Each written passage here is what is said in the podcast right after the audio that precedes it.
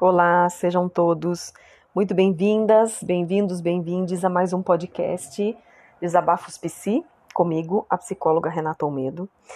É, eu estava pensando, um pouco antes de começar a gravar esse podcast, dois pontos, né? O primeiro que faz um tempinho que eu não gravo, e aí eu estava dialogando comigo, né, refletindo um pouco para entender ou para lembrar ou para, enfim, né, chegar nessa conclusão.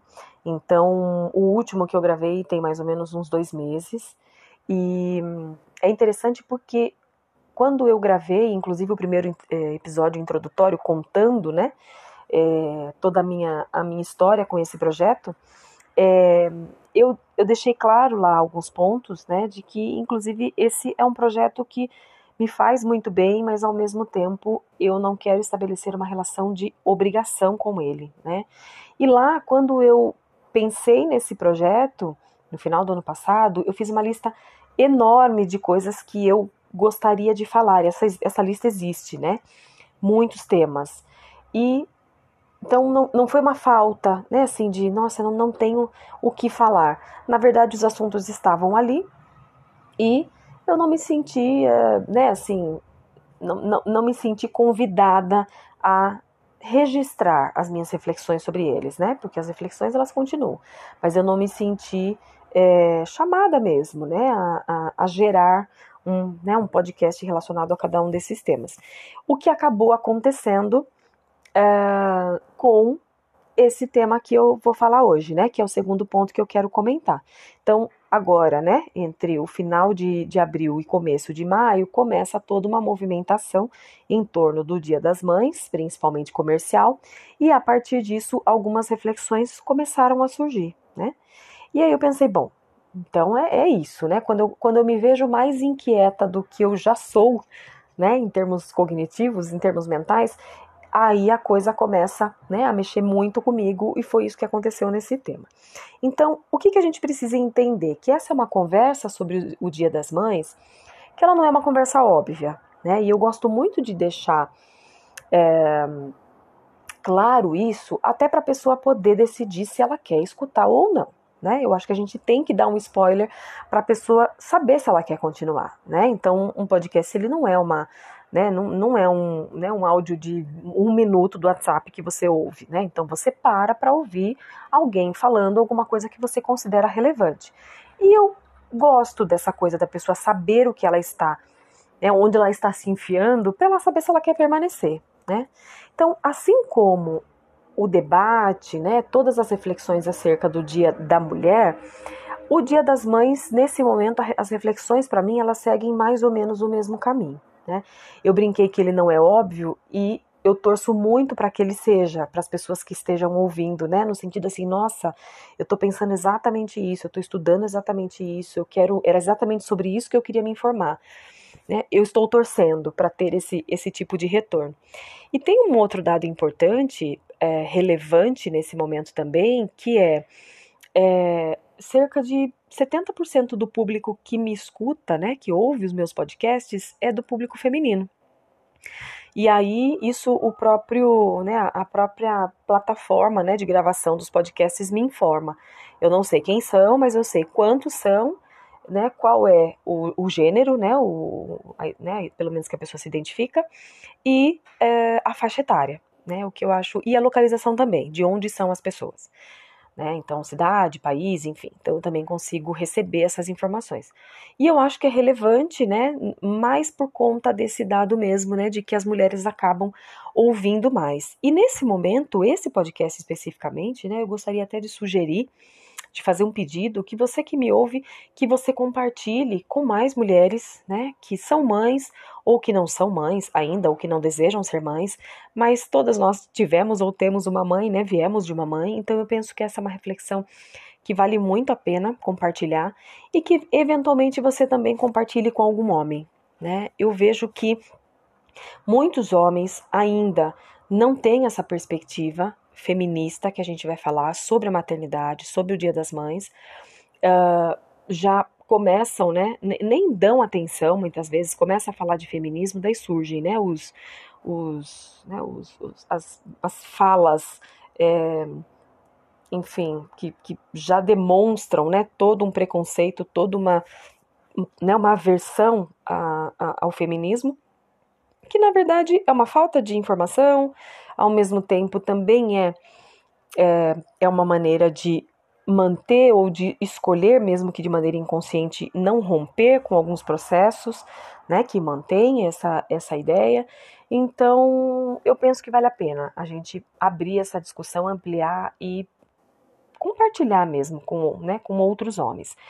E isso também é interessante o fato de que né, eu falo muito dessa coisa, eu estudo muito sobre feminismo, eu falo muito, né, então eu tenho uma prática é, de, enquanto psicóloga, né, e, feminista, mulher feminista, mãe feminista, enfim. E aí as pessoas muitas vezes me perguntam, mas você não atende só mulheres? Eu achei que você trabalhava só com mulheres. E aí não, eu trabalho, eu atendo homens também. E eu acho muito interessante porque, apesar de ser um número bastante reduzido dos homens que chegam para terapia, ainda, infelizmente, né, esse quadro, eu sou formada há quase 20 anos, esse quadro pouco mudou nos últimos 20 anos. Teve sim uma melhora, né, um aumento de homens que procuram pela terapia, mas ainda é muito diferente, muito inferior do que o número de mulheres, né? O que eu acho ótimo também, porque as mulheres elas estão mesmo, né, para refletir, para né, repensar muitas das coisas que, que estão acontecendo e que elas estão sendo envolvidas, né?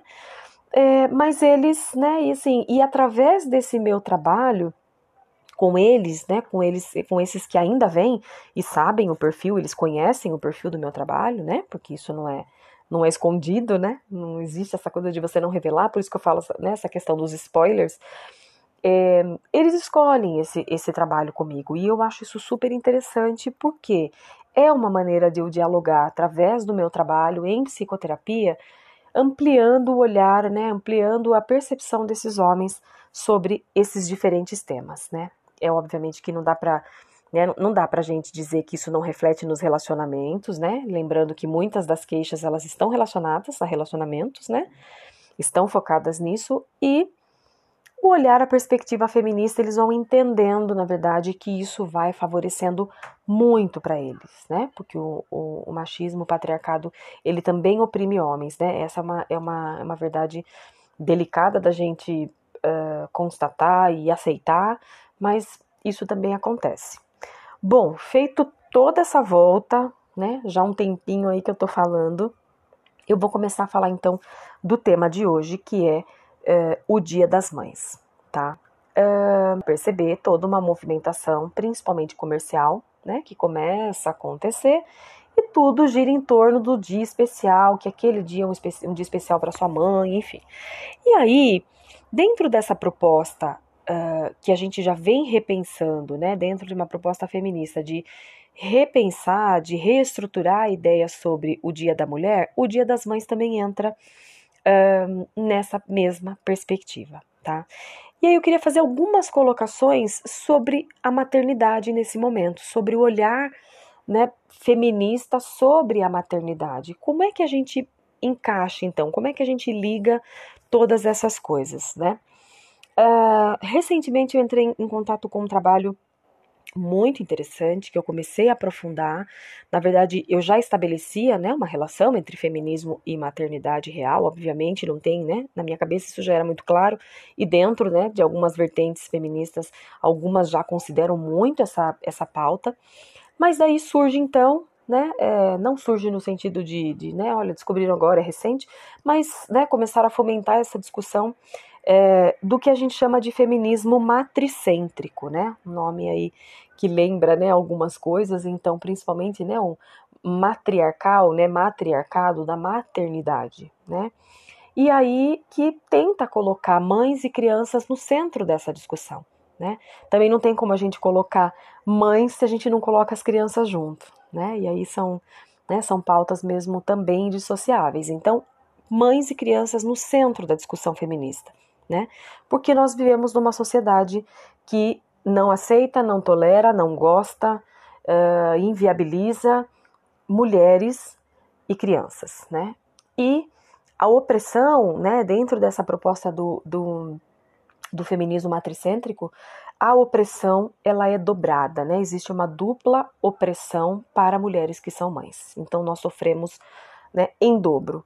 E aí eu queria falar um pouquinho, né, sobre tudo isso. O que, que é dizer que a gente sofre em dobro, né? Então, assim, primeiro nós temos que ter essa consciência de que ser mulher na nossa sociedade exige, né, assim, muita consciência da gente nesse momento, porque é, nós somos ainda, né, existe uma opressão muito grande sobre a mulher, então isso é um, é um, né, um, isso é um projeto do patriarcado, isso cada vez mais a gente vem tendo consciência desses processos, mas é um problema estrutural bastante enraizado, então a gente luta muito, mas ainda a gente tem né, muitos entraves.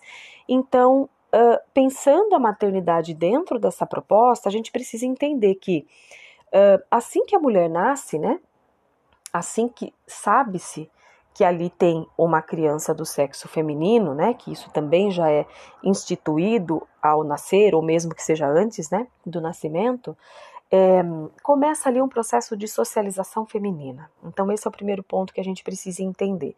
Né? Falar, nascer mulher é nascer e já ser introduzida dentro de um processo de socialização feminina. O que, que significa isso? Né? É um processo do tornar-se mulher. É aquela ideia da Simone de Beauvoir, né? Quando ela fala que a gente não nasce mulher, a gente se torna mulher. Então, né, dentro dessa fala dela, que às vezes é puxada um pouco pelo lado mais romantizado, né? Enfim, é a mesma coisa sobre a maternidade, né? Então a gente não nasce mãe, não existe instinto materno. Essa é uma das, essa é uma das, né, das verdades aí mais duras e talvez uma das mais contestadas nesse contexto. Como assim que uma mulher não tem instinto materno. Como assim? Claro que ela tem, né? Se já tá na barriga, já tá sabendo o que, que ela tem que fazer, já nasce, já sai cuidando. Claro que ela tem um instinto materno. Isso tudo entra dentro da proposta da socialização feminina, né? O instinto materno nada mais é do que desde que a gente nasce, primeiro já tem ali um projeto, né? Então você nasceu menina, você existe um projeto, existe uma proposta, mesmo que seja é, né, sim, muito, muito sutil, né, sutil que não é sutil, enfim, não tem sutileza nenhuma, mas né, de que é, já existe um protocolo, já existe um plano social esperado para você, que você siga aquilo, né?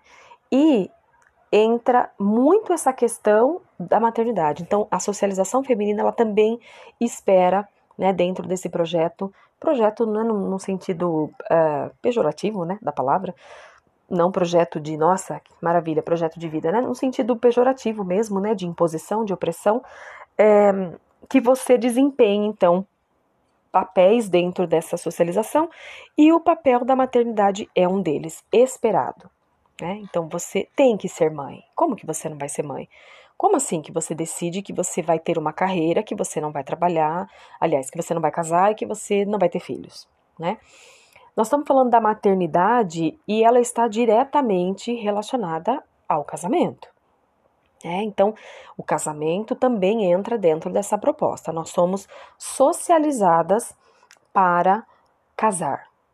Né? Então, isso também já vem mudando muito, nós temos muita consciência sobre isso, e a questão não é casar ou não casar, a questão é a consciência que a gente tem do nosso papel dentro de um relacionamento e o que é que a gente quer com isso. Então, o feminismo não diz que a gente não tem que se relacionar, que a gente não tem que ter filho, não é nada disso, né? Essa é uma das grandes distorções sobre né, a, a filosofia feminista. Então, assim, não diz nada disso, não está escrito em lugar nenhum isso. A gente só conta, a gente só estuda, a gente só entra em contato com o fato de que existe toda uma estruturação por trás prevista para esses papéis. Né? É, a, a, professora é, Valesca Zanello, ela fala é, né, de, um, de um termo que é sobre o dispositivo amoroso, né? Então, assim, nós também já ganhamos esse, né, esse, esse né, dentro desse projeto todo aí, esse ponto, né, de que você existe, né, e aí ela tem uma, ela tem uma fala muito importante, muito, muito pesada, né, e, e muito necessária, né, que ela diz, né, nós, na nossa sociedade, nós aprendemos, é, né, as mulheres aprendem a amar os homens e os homens aprendem a amar todas as outras coisas. Então, isso é muito forte, né? Isso é muito forte. Por isso, inclusive, que nós temos tantos problemas de relacionamento, né? Então, volte algumas casas aí e ouça também, para quem ainda não ouviu, o meu podcast sobre relacionamentos, né? Passa mais ou menos por toda essa discussão aqui. É, então, dentro da socialização feminina, eu vou bater muito nessa, nessa, né, nesse ponto aí desse, desse termo, desse tema, desse termo, porque é, também entra essa questão, né, de que você nasce, então você tem que se preparar para ser uma mulher submissa, que obedece, que segue as regras do patriarcado e que, em primeiro lugar, você vai se preocupar e se preparar para ter alguém, né, dentro de um casamento, dentro de uma proposta tradicional de casamento e, consequentemente, para você ser mãe. O resto é resto, né? E eu vou usar de propósito a palavra resto, né? E não restante. O resto é resto. Então, o resto não é importante. Nada mais é importante, né?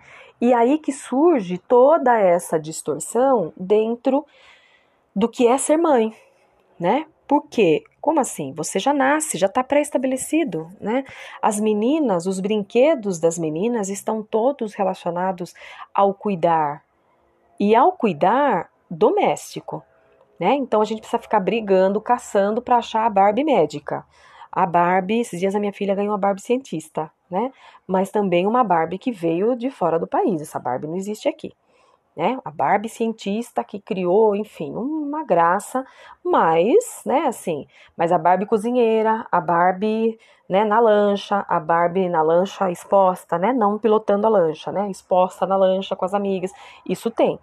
Então, os brinquedos para meninas, eles trazem esse, né, esse registro. É a panelinha, é o, é o, é o né? É um fogãozinho, é o aventalzinho, é a vassourinha, né? Então, assim, e para os meninos é o foguete, é o carro, é o bombeiro, é o médico, né? É, enfim, todas as outras propostas que a gente sabe. Do que, que nós estamos falando? Qual é o problema, né? Por que, que uma criança não pode? Mas viu, né? Assim, vocês veem também problema em tudo, né? A gente ouve muito isso também. Mas vocês veem problema em tudo, gente. Qual é o problema? É só uma criança, só tá brincando. Então, né? Quantas crianças, quantos meninos vocês acabam vendo é, brincando de casinha e de com bonecas, né? Vou abrir aqui uma, só vou trazer essa questão. Esses dias eu vi uma uma tirinha do Armandinho, né? Que é aquele personagem que eu adoro é, uma graça, uma fofura, né? Ele tem muitas, muitas, muitos insights, né? Uma coisa muito bonitinha. E aí aparece ele num, no primeiro quadrinho, ele andando para lá e para cá com uma bonequinha, um carrinho de boneca, uma bonequinha. E aí passa alguém, né? Aí eu não lembro se era um adulto ou se era uma criança mesmo, e questiona ele: é, Do que, que você tá brincando? Você tá louco? Você tá brincando de boneca? Ele falou assim: Eu tô brincando de papai. Né? E aí fica aquele, aquele silêncio, né? No último quadrinho, assim, tipo, então. Né? Os meninos não brincam de papai. Eles não brincam. E quando eles participam da brincadeira de casinha, né, observem, né, não sei se já tiveram a curiosidade de acompanhar essas brincadeiras. Nunca vem deles, então não tem um menino sozinho brincando de casinha e de filhinho e de filhinha, ou de médico, ou né, de médico ali cuidando de uma criança. Eles não têm brincadeiras do cuidar né? Não tem brincadeiras que eles se envolvem que fazem parte um, né, desses processos do cuidar. São outras coisas. E aí as meninas estão sempre voltadas para brincadeiras, né, que estão relacionadas ao cuidar, principalmente ao cuidar doméstico, né, como eu como eu comentei. Então, o que, que nós ensinamos para os nossos meninos? Aí nós voltamos, né, de novo, estou dando essa volta para retornar ao ponto sobre o projeto né, de socialização feminina e aí surge a ideia de maternidade compulsória.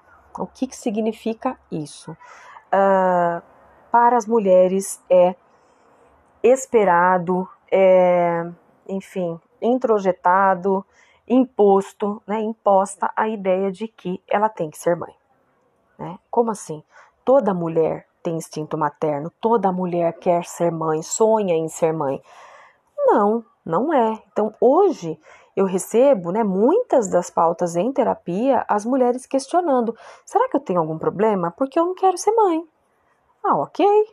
Né? Tá tudo bem, vamos entender o que está por trás desse seu desconforto em não querer ser mãe e estar desconfortável por não querer ser mãe. Né? Existe, uma, uma, existe uma pressão muito grande, né? Então, esse termo da maternidade compulsória, ele é muito, né, assim, é, é, é, muito sutil, de novo, né? Tudo isso ele não é, é uma imposição muito sutil, né? Mas é tão lindo, o amor materno é tão lindo, né? Ser mãe é padecer no paraíso. Como que você não vai sentir esse amor? Como que você vai passar a sua vida sem sentir esse amor? Não é possível, você não vai ser completa. Então, essa ideia da incompletude para a mulher que não casa e não e não tem filhos, escolhe eventualmente não ter filhos, isso é muito vendido, isso é muito imposto. Né? Você é uma mulher incompleta. Não importa se você é CEO de uma empresa multinacional, se você faz doutorado, se você descobriu, estava dentro do, né, da equipe que descobriu a vacina da Covid. Não importa. Você não é casado e você não tem filho, que pena, você é uma mulher incompleta. Então, obviamente, né, contém ironia nisso que eu estou falando, e é, é uma realidade. Né? Muitas de vocês que me ouvem, muito provavelmente, devem já ter passado por alguma coisa nesse sentido. Não tá namorando? Aí começa a namorar. Mas já vão casar? Aí você casa. Vão ter filho? Aí você tem o primeiro. Mas não vai ter o segundo? E assim vai.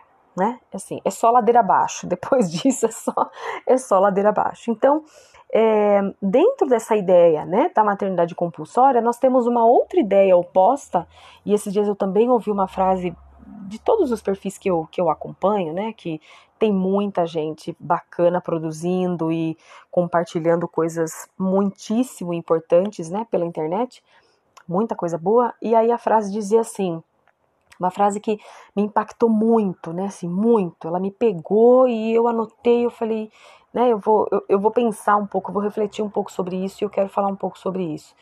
A frase dizia assim: a maternidade ela é compulsória, ela é obrigatória. Já a paternidade ela é optativa, ela é facultativa.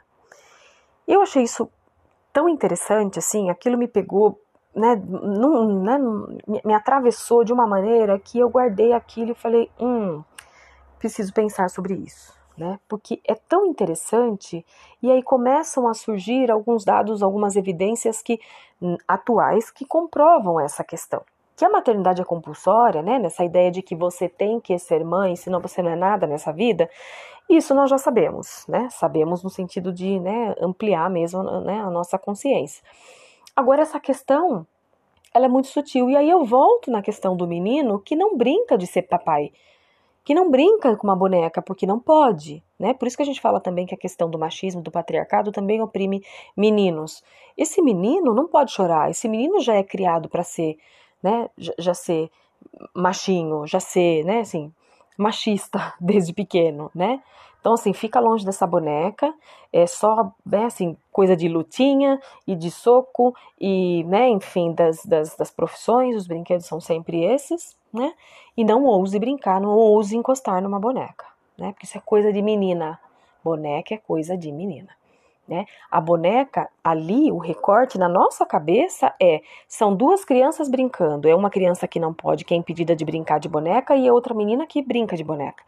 Isso é uma representação social, né, do contexto social. Ali, a criança, né, então, um, né, essa outra fase, frase também é importante o brincar é o trabalho da criança, né? Então, o brincar é através do brincar que a criança se desenvolve emocionalmente, dentro dos papéis sociais, enfim. Então, ali não é uma menina brincando de boneca e o menino não brincando de boneca. Ali é uma mãe, uma menina, já desde que nasce, sendo, né? É, oprimida, sendo imposta a ideia de que ela vai ser mãe, que ela é ela que vai cuidar e que o pai não tem essa obrigação. Ah, mas esse a mais sempre surge, tá, gente? Vocês devem estar. Tá, teve gente que já largou, né? Já não tá me ouvindo mais, por isso que eu gosto de dar os spoilers, mas. É, já tem, né? Já tem gente que abandonou a, a, a conversa já faz um tempo, eu imagino. E ok, vamos em frente. É, e aí fica aquela ideia, né? De que Uh, mas veja bem, meu marido faz tantas coisas, isso eu ouço muito, né? E aí, se a gente abre uma discussão, ou você participa de uma discussão, ah, mas veja bem, né? Ontem eu vi uma discussão também na internet que dizia assim: é, a moça fez algumas observações sobre exatamente esse contexto, né? De quantas coisas a mulher faz e né, toda a sobrecarga materna, né? Nós temos uma sobrecarga, nós temos uma exaustão que nada cura, né? Porque tudo é em cima da gente. Mas veja bem, meu marido faz. Nossa, mas meu marido cuida, meu marido troca fralda, meu marido vai buscar na escola, né? E aí a, a pessoa que fez um post em cima dessa discussão, ela disse assim, gente, vou contar uma coisa para vocês. Esse pai maravilhoso, esse marido maravilhoso que vocês estão falando, é uma mulher, é uma mulher qualquer. Né? É, é, é uma mãe né, é, habitual. Qualquer mãe, qualquer mulher habitual é esse pai maravilhoso. Né? Então, assim, a questão não é essa. É, a questão não é, ah, mas ele participa, né? É, ah, mas ele sabe, ele sabe qual foi a última vez que foi ao pediatra. Ele já sabe que tem que pagar a cantina na semana que vem. Tá, mas são raríssimas exceções e a gente não pode tratar esses pais como sendo, mas ele, olha, né, é que é aquela coisa do tapete vermelho e jogar confete. Olha, ele faz. Não, então assim, ele faz, mas e daí que ele faz? Ele faz porque tem que fazer, ele faz porque é obrigação dele também, né? Ai, que maravilha, olha o pai na, na, na reunião, né? Olha o pai acompanhando, olha o pai no pediatra. Gente, não é todo mundo que vem. Você tem que, né? Assim, você tem que exaltar muito isso, porque não é todo marido que faz. Enfim, né? São coisas aí que a gente precisa tirar um pouco desse, né, desse nosso olhar naturalizado, né? Quando você vê um pai na reunião da escola, você fala, gente, que maravilhoso esse pai, ou que vai buscar, ou que tá levando no médico, ou que tá passeando sozinho, só ele, a criança, enfim, né? Ai, que maravilhoso. Não, gente, não tem nada de maravilhoso nisso, né? A gente precisa parar um pouco de exaltar homens que fazem coisas que são naturais, né? Homens que lavam louça, que lavam a própria roupa, que cozinham, que cuidam de crianças. Isso não tem nada de extraordinário. Isso faz parte, só faz parte, só. Né? Então a gente precisa parar um pouco com isso. Então essa ideia, né, de que a paternidade ela é optativa, né? Ela é, é não obrigatória, né? Ela é, é, facultativa, exatamente dentro dessa proposta que o homem ele pode, se ele quiser, ele pode não ser pai, mesmo tendo um filho. Né? Então, isso socialmente, isso é autorizado. E aí, quando eu estava falando das evidências, né, nesse momento, é, são dados que surgem, né, né, enfim, são, são levantamentos que são feitos. Nesse período da pandemia, só para a gente ter uma noção, né, eu já tinha visto esses dados e eu voltei nesse momento a fazer essa pesquisa. É, enfim, qualquer pesquisa rápida que a gente faça no Google, mas, né, obviamente, através de fontes é, sérias, né, a gente encontra esses dados. No, durante a pandemia, é, cerca de 320 mil crianças foram registradas sem o nome do pai. Né? Só em 2021 foram 100 mil crianças. Então, é, é disso que nós estamos falando. É disso que nós estamos falando da maternidade compulsória, que a mulher ela tem que ter esta criança e esse pai não necessariamente tá tudo bem se ele não tiver. Né? Enfim, então dentro dessa ideia, né, de, de da maternidade, então, mas para que isso, né? Do que que nós estamos falando? Por que que existe esse projeto da socialização feminina, da, né, da maternidade compulsória? Por que que nós estamos falando disso, né? Um, a mulher, ela não, ela não, não sabe, ou a gente ainda não entendeu toda a nossa potência, toda a nossa capacidade dentro, né, de, de desse sistema, dentro desse, né, desse, desse, todo esse processo aí social. E é exatamente esse o objetivo, que a gente não descubra mesmo, né? Então a mulher que desde sempre ela é socializada dentro desse projeto do crescer, casar, né, é, e ter um filho, os estudos acabam sendo secundários, né, que é o resto lá, né? Então, os estudos eles acabam sendo secundários, consequentemente o mercado de trabalho também, né, não não né, não agrega, então o número de mães também que são demitidas, né, isso também tem várias, várias plataformas, vários trabalhos que mostram, né, o número de mães demitidas na volta da licença maternidade é exorbitante, é, né, assim, uma coisa muito, muito, uh, né, assim, impressionante, né, muitas, né, eu inclusive tive essa, essa experiência também, né, e, e é isso, existe essa questão. Tem um projeto muito legal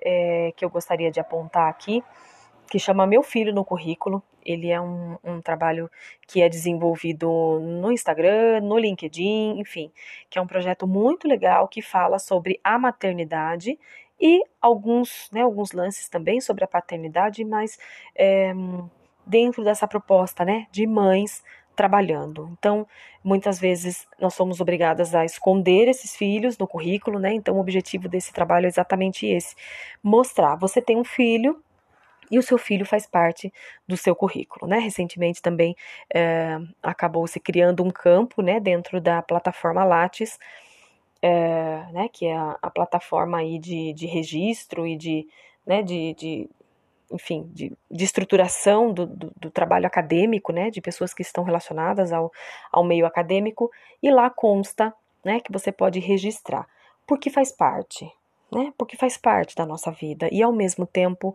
isso não pode ser um demérito, né, nós, e aí a gente volta naquela ideia de que, então, as feministas, a gente não, vocês estão errados, vocês não vão casar e vocês não vão ter filhos, é isso que vocês pregam? Muito pelo contrário. Né? Então, eu sou uma mãe né, é, feminista, já era uma mulher feminista, me tornei uma psicóloga feminista, uma mãe feminista e eu sou casada. Né? Então, assim, dentro de toda uma consciência, não é fácil você manter um relacionamento, né? E aí toda essa estruturação, ela vai sendo repensada, né? Então, quando a gente fala, né, ah, então é aquele casamento de 20 anos, 30 anos atrás, não, né? Hoje os relacionamentos funcionais, né, os relacionamentos que dão certo, que funcionam, eles são os relacionamentos que repensam essas práticas. Né, da maternidade, da paternidade, uh, né, do casamento, toda essa estruturação, enfim. É uma grande revolução que, na verdade, não é tão revolucionário assim, porque a gente, na verdade, passa a incorporar e passa a ter consciência sobre essas coisas. Né? É quase que uma questão natural. Então eu só vou repensar, né? Eu vou repensar isso. E aí, é, né, assim, acho que já caminhando para finalizar, o assunto ele é obviamente muito extenso, né? Tem, tem muitos desdobramentos, né? Todas essas questões que eu trouxe, todas elas cabem em cada uma num podcast diferente, né? São muitas questões, é muito aprofundamento que a gente pode fazer. Uh, e aí, qual é o caminho então? Como é quando a gente fala de consciência, o que, que eu faço com tudo isso agora? Porque esse é o grande questionamento. Quanto mais consciência a gente tem, a gente também entra numa crise existencial, porque nós temos uma estruturação, nós temos um modelo muito forte, né? Então eu vou falar da minha geração, das gerações anteriores então, né? Aí tem toda uma estruturação muito enraizada e menos consciência, né? Nós já temos é, consciência dessa estruturação e alguma consciência, né, mais ou menos aí estruturada já para aquilo que a gente quer que seja diferente. E uma batalha enorme, né, entre as duas coisas. Então a gente se perde um pouco no meio disso tudo. Como é que eu luto contra isso, né? Mas eu quero casar. Tá tudo bem você querer casar. Mas eu quero ter filho. Tá tudo bem também se você quiser ter filho. Mas toda essa compreensão, ela é possível porque a gente precisa falar da saúde mental materna, né, da mulher que opta por ser mãe, porque nós temos ainda é, muitos entraves e também sobre a saúde mental da mulher que opta por não ser mãe. Né? As duas questões elas são importantes. E aí como é que fica isso então? E aí muitas vezes as pessoas me perguntam, né, dentro dessa ideia do, mas então você é contra casar, é contra ter filhos, né? Obviamente que não. Eu sou casada e tenho uma filha né? Então, assim, óbvio que o feminismo não prega isso, não proíbe, né? Então você não vai casar, né? Enfim, a questão não é essa. A questão é você poder fazer escolhas conscientes. Eu sempre digo isso para para as minhas pacientes. Quanto mais consciência a gente tem, mais escolhas conscientes a gente pode fazer. A gente tem o poder de fazer. Né? Então, esse é o principal ponto, que a gente possa ter escolhas, que você possa fazer uma escolha consciente para você entender o que é que vem pela frente, né? Então, você vai ser mãe? A gente precisa entender, né, que existe uma questão, por exemplo, da culpa materna, né? A culpa materna, ela vem, ela faz parte do pacote aí da maternidade compulsória, né? Você não quis ser mãe? Você quis ser mãe, né? Você não tem instinto materno? Não é o maior amor da sua vida? Então, por favor, você não pode estar cansada, você não pode se questionar ao fato de estar cansada. Você não pode querer não amamentar, você não pode né, voltar ao mercado de trabalho seis meses depois. Então, tem uma culpa instalada é, que também serve a um projeto, né? Porque a culpa ela é um sentimento natural, que ela existe para todo mundo, mas em situações em que existe alguma coisa errada. Então eu fiz alguma coisa errada, logo a culpa vem. Agora, nem sempre quando a culpa aparece eu fiz alguma coisa errada, né? E aí, assim, mas o que, que eu fiz errado então? Se eu só fui descansar, se eu só fui dar uma volta sem a cria, se eu voltei a trabalhar, a criança tinha seis meses e eu deixei na escolinha, na creche. Então, o que, que tem de errado nisso? Né? Dentro dessa estruturação toda, isso está totalmente errado e você é culpada por fazer isso. Né? Você é taxada né, de uma mãe relapsa, de uma mãe é, negligente, porque você eventualmente escolhe né, passear, você escolhe descansar, você escolhe é, trabalhar, enfim, em é, né, não colocando a maternidade em primeiro lugar. E obviamente não é nada disso, né? A gente só tenta colocar, tenta equilibrar, a gente só tenta ter, né, fazer o mesmo caminho para tudo. Então é legal, eu escolhi ser mãe, eu tenho um relacionamento, mas eu tenho o meu trabalho, eu tenho o meu lazer, eu tenho o meu descanso, que não necessariamente precisa estar, precisa estar relacionado tanto ao relacionamento quanto à maternidade. Então, essa é uma conta que não fecha. Né? Então a gente brinca que nasce uma mãe, não é aquela coisa do nasce uma mãe, nasce um coque, né? Nasce uma mãe, nasce uma culpa. Então existe uma culpa instaurada dentro desse processo da maternidade, né? Então a, o grande questionamento é exatamente esse, tá? A questão é escolha, né? Então tenha informação, tenha consciência para você poder fazer uma escolha.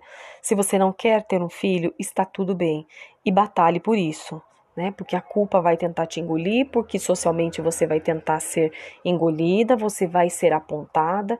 Então faça uma análise, né? É, sustentada né, no, no, nos seus valores, nos seus princípios, no seu desejo, e obviamente que a terapia ajuda muito nesse processo, né? Então, uma das pautas também muito uh, recorrentes na terapia hoje é o fato de que mulheres vêm trabalhar isso. Eu não sei se eu quero, ao mesmo tempo eu quero, e eu também não quero, né? Eu quero entender um pouco melhor o que, que é ser mãe nesse momento para eu poder né, fazer aí as minhas escolhas. Então, o, o, processo da terapia ajuda muito, né, nessa, nessa questão e toda essa reflexão, essa reestruturação, né, porque não é fácil, mas é possível, né, e aí aqui eu digo, né, como, como mãe psicóloga, e exatamente como mãe psicóloga que eu digo, né, se você pensa em ter ou se você não pensa em ter, que você possa estar tá muito consciente dessa sua, né, dessa, dessa sua escolha, para que você tenha né, assim, guardadas as proporções, o menos, né, seja menos impactada possível socialmente, né, emocionalmente, porque obviamente a gente vai ser, né, porque são coisas é, importantes, né, que a gente escolhas importantes que a gente faz, mas que você possa de certa forma é, né, ter mais consciência de todos esses processos. Bom, o meu intuito nesse podcast não era, né, não, não era trazer confusão ou né, mesmo que eu tenha trazido, né, é, acho que é uma reflexão que não se encerra. É, é muito importante a gente pensar o Dia das Mães para além do presentinho que a gente compra e levar a mamãe almoçar, né? Tem um outro dado interessante também, é, comercial, né? Que vocês já devem ter, inclusive, vivenciado isso. Que a data do Dia das Mães é, é o momento, é a data comemorativa que os restaurantes, os hotéis, enfim, os centros né, de, de referência é, comercial e, e, enfim, né, é a data que mais lucra, que mais lota, né, exatamente por conta né, de toda essa estruturação aí, que é o único dia que a mãe é levada para almoçar, né, é o dia que a mulher mais recebe presente, né, depois tirando do, né, no dia da mulher, enfim, são coisas que a gente quer, né? Ah, então, de novo, né? Então, as feministas não ganham presente, não ganham nem no Dia das Mulheres, não quer parabéns e não quer presente, então no Dia das Mães também não. Não é nada disso, né? A pessoa que ainda usa, uh, né, se utiliza dessa, né, dessa explicação rasa, né, para essas coisas, está muito fora, né, de toda essa discussão ampla que a gente tenta fazer. Bom, eu espero que você tenha gostado, né, dessa minha pequena explanação aí, apesar de ter me estendido, mas, né, acho que é um tema que a gente abre para muito, muitos mais desdobramentos.